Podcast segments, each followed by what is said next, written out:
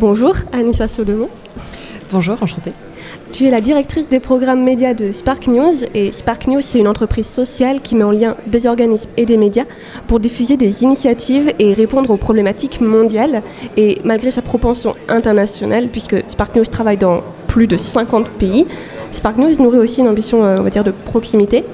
Tu as un parcours déjà très riche, comme j'ai vu sur, LinkedIn, à la fois en France et à l'international. Tu as été en France, à Genève, à New York, etc. Alors, qu'est-ce qui t'a donné envie de, au final, te tourner vers le journalisme constructif en France? Euh, alors la petite histoire, c'est que je suis tombée un peu par hasard euh, sur Spark News euh, entre, entre deux études. J'avais envie de faire un stage qui était un petit peu concret. J'avais fait beaucoup de, de stages dans des organisations internationales, donc pas vraiment les mains dans le cambouis. Euh, euh, et, donc j'ai vu cette opportunité-là. C'était vraiment à la croisée entre un monde des médias que je connais très bien par des atavismes familiaux, une volonté d'avoir un métier qui a du sens, qui est proche des objectifs de développement durable, et puis d'avoir la capacité de peut-être mettre en lumière au grand public ces grands enjeux qui sont portés par les fondations, les institutions, les Nations Unies, etc. Qu'est-ce qui, toi, t'a charmé dans le journalisme constructif? Parce que je ne suis pas sûre que tous les auditeurs et auditrices sachent ce qui se cache derrière.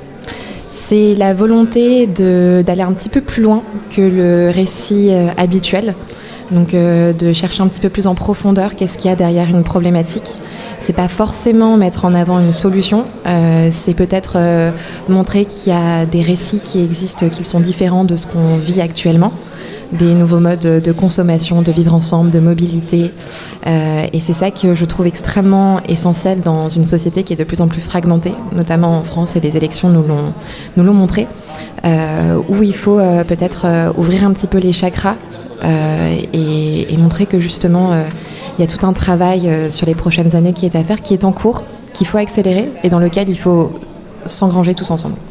Parce que justement, euh, Spark News euh, travaille main dans la main vraiment euh, pour accompagner les organismes et les médias dans, dans ce changement, notamment les médias mainstream.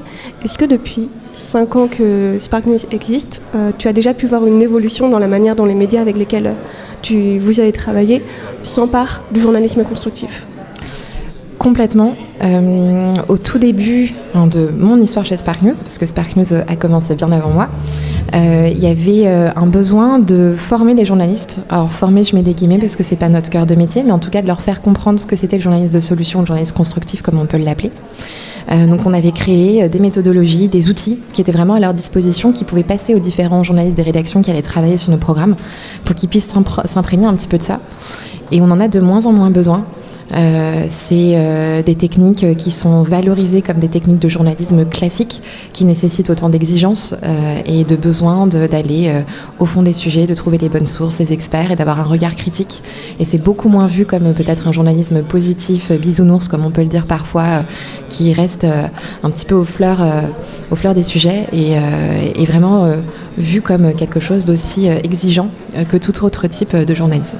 Et qu'est-ce que peut apporter cette approche un peu plus pluridisciplinaire d'entreprise sociale euh, pour diffuser le journalisme constructif, de plus que je peux avoir des collectifs de journalisme, euh, de journalistes des médias ou des ONG alors nous, notre but, au-delà de justement d'accompagner les médias, de les convaincre que c'est important de parler de ces sujets-là autrement et de le faire ensemble, euh, c'est aussi de créer toute une caisse de résonance autour de ces différents programmes médias et de, et de montrer en fait les médias comme des acteurs de changement euh, qui font partie prenante de la société. Et donc c'est pour ça qu'on inclut souvent, exactement comme tu peux le dire, euh, des acteurs euh, de l'entrepreneuriat social et solidaire, des institutions publiques, des administrations, qui sont vraiment là pour mettre en avant le travail des médias, pas du tout porter leur propre sujet, mais montrer que ces médias-là sont des acteurs à part entière de notre société et qui sont extrêmement engagés de plus en plus. Surtout quand on sait qu'on appelle souvent les médias le, soit le, le quatrième pouvoir ou le miroir de la société.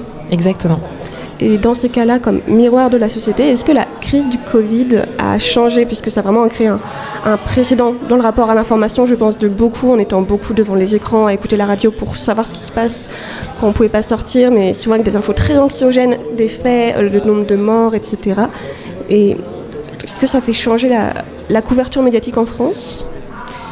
Ce que j'ai trouvé intéressant pendant le Covid, c'est qu'au final, euh, beaucoup de personnes ont eu besoin de retourner vers des sources de news qu'ils considéraient comme être sûres. Donc des médias comme Le Monde ou le New York Times ont vu leur euh, nombre d'abonnés exploser. parce que les, gens avaient besoin de s'assurer que l'information qu'ils avaient n'était justement pas une information qui allait biaiser leur regard sur, sur l'actualité.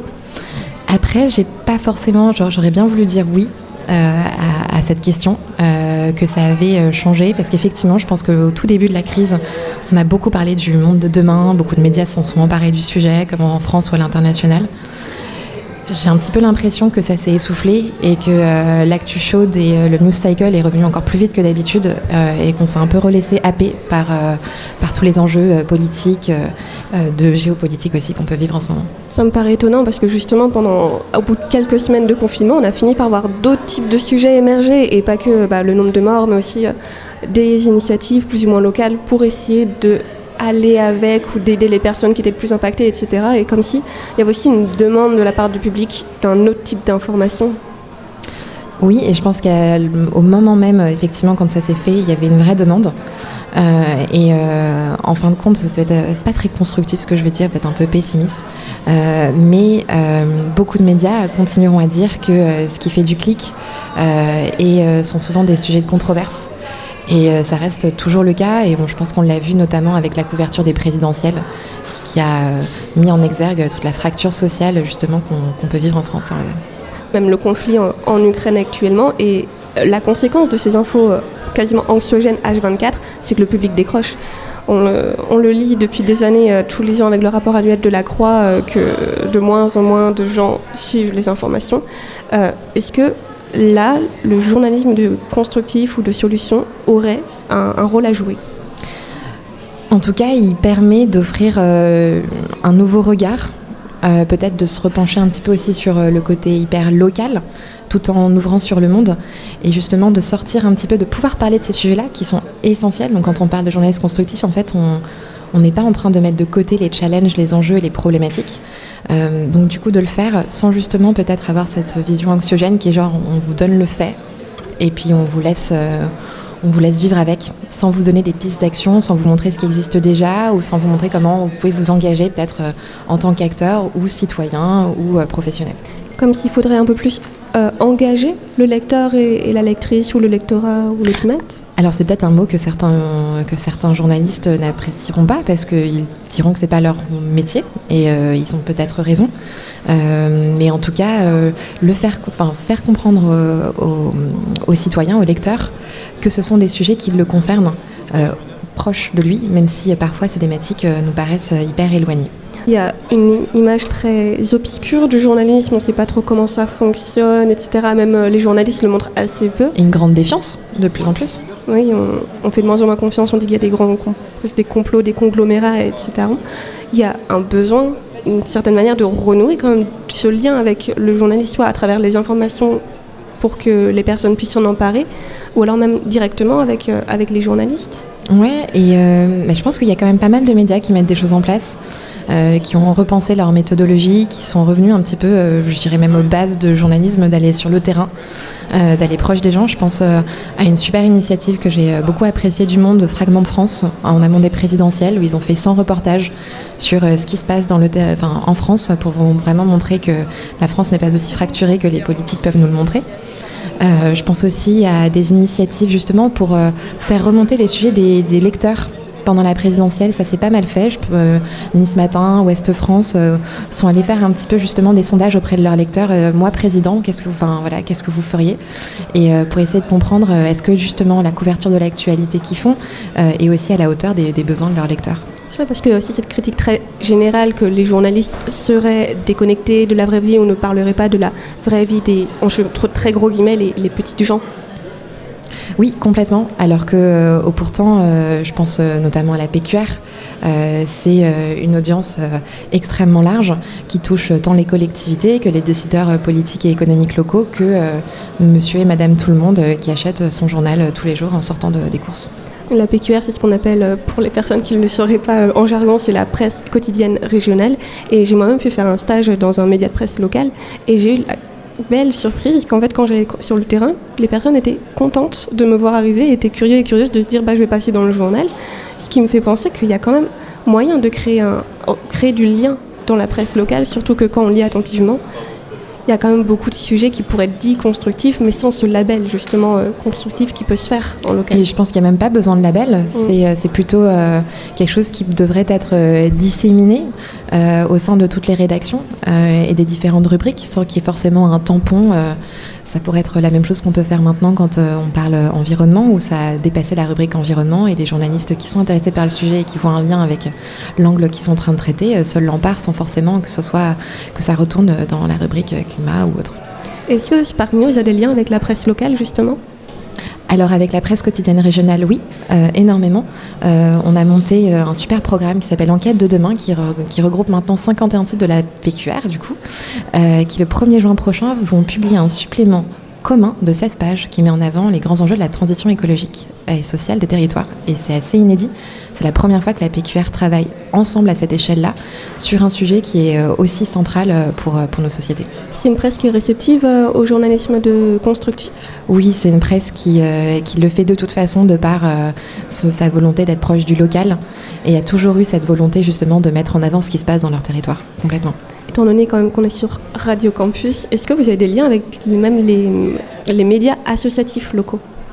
Alors effectivement, euh, pas encore, mais ça serait une super piste et ça serait hyper intéressant de voir comment est-ce qu'on pourrait euh, justement ouvrir euh, ce programme-là en cas de demain, qui n'est pas du tout, enfin qui est, une marque de la presse quotidienne régionale, mais dont chacun, chacune d'entre vous pourrait potentiellement vous emparer et profiter de ce moment pour parler de ces sujets qui vous importent dans vos formats. Parce qu'on ne l'a pas encore dit, mais le journalisme constructif ou de solution, il est assez émergent en France. Pourtant, ça fait plusieurs années qu'il a été créé. Euh, on parle souvent du Danemark comme étant l'un des, l'un des piliers. Même en, atelier, vous disiez que c'était beaucoup plus compliqué de le faire émerger en, France, ce journalisme de solution. Alors, euh, c'était pas plutôt, c'était plutôt la partie collaborative. Mhm où euh, je pense que euh, quand on travaille à l'échelle internationale, il y a tout de suite une volonté, une compréhension plus simple de euh, oui, je vois comment est-ce que je vais pouvoir mutualiser mes ressources avec un média qui est à l'autre bout de la planète sur lequel je ne pourrais pas forcément avoir de l'argent ou, les, enfin, voilà, les ressources humaines nécessaires pour aller couvrir. Donc là, ils voyaient assez rapidement pourquoi est-ce que c'était intéressant de collaborer avec nous et avec le reste de la presse. À l'échelle de la France, il a fallu peut-être un petit peu euh, challenger les modes de fonctionnement habituels. Euh, mais on a eu euh, des super médias qui étaient hyper réceptifs et qui ont vraiment été un petit peu fédérateurs et qui ont permis aux autres de rejoindre progressivement cette super dynamique. Cette collaboration internationale, elle peut très facilement trouver, trouver son apogée quand on pense à des sujets écologiques, par exemple écologique, euh, mais j'ai envie de dire pas que, euh, parce que euh, parce que c'est très important aussi de de, mettre, de faire le lien entre égalité femmes-hommes et crise climatique, de montrer les problèmes d'inclusion, enfin de, démographie qui existent sur la planète. Et je pense que c'est quelque chose qui est assez essentiel pour éviter justement de, de enfin voilà de pour pouvoir recentrer l'écologie dans le social, mais de manière simple, tout à fait. Parce que même sur Spark News, j'ai noté 17 catégories différentes qui sont traitées par le prisme du journalisme constructif, ce qui prouve que ce n'est pas que pour l'écologie, euh, ça peut s'appliquer à tout, même à l'emploi ou comment faire des villes durables. Complètement. Tout notre travail, euh, en tout cas de recherche éditoriale, euh, est basé sur euh, les 17 objectifs de développement durable des Nations Unies, qui sont une, feuille de route assez essentielle qui a été signée par l'ensemble des pays qui sont membres des Nations Unies, qui nous permet de montrer à 2030 quels sont les objectifs en tant que société vraiment globale nous devons atteindre. Est-ce que pour nos auditeurs et auditrices, tu aurais quelques recommandations de médias constructifs si jamais il et elle voudraient euh, continuer à, se renseigner Alors, euh, à plein de niveaux différents. Je pense euh, à la presse nationale qui le fait aussi. Il y a une rubrique au Figaro qui s'appelle Le Figaro Demain, qui est une super rubrique de journalistes de solutions, où il y a pas mal de journalistes de la rédaction qui, justement, quand ils ont envie de faire des sujets un petit peu différents, viennent pitcher au demain leur sujet. je pense à Nice Matin, sur lequel on a déjà, on a déjà évoqué. Je pense à Ouest France qui le fait énormément et naturellement dans, ses pages. Et puis après, il y, a des, il y a des médias qui sont peut-être un peu plus spécialisés, euh, comme euh, Reporter ou euh, Ouzbek Erika, qui ont une volonté, oui, demain, qui ont une volonté vraiment assez forte parce que je trouve intéressant beaucoup, et ce qui touche le, lectorat de manière au sens large, c'est quand les grands médias, que ce soit, là on a parlé de presse papier énormément, mais quand euh, la radio s'en empare, euh, la radio euh, publique le fait beaucoup aussi, et quand la télévision s'en empare. Oui, il y a le, carnet des solutions, notamment sur France Inter, qui est assez connu. Exactement, complètement. Et je rêve de, de journaliste de solutions chez BFM TV. Ce serait c'est un bon concept. J'espère qu'ils écouteront Radio Campus pour ça. J'en suis sûre qu'ils sont en train de nous écouter. En tout cas, merci beaucoup d'être d'être venu. Je le rappelle, tu es Anissa euh, Sodemont de Spark News. Et Spark News, c'est une entreprise sociale qui vraiment met en avant des initiatives constructives pour répondre aux problématiques sociétales et sociales, qu'elles soient environnementales, euh, sur l'accès à la nourriture, l'emploi, etc. Vous pouvez vous rendre sur leur site pour plus d'informations. Merci d'être venu, d'avoir pris ce temps aux assises du journalisme. Merci à toi.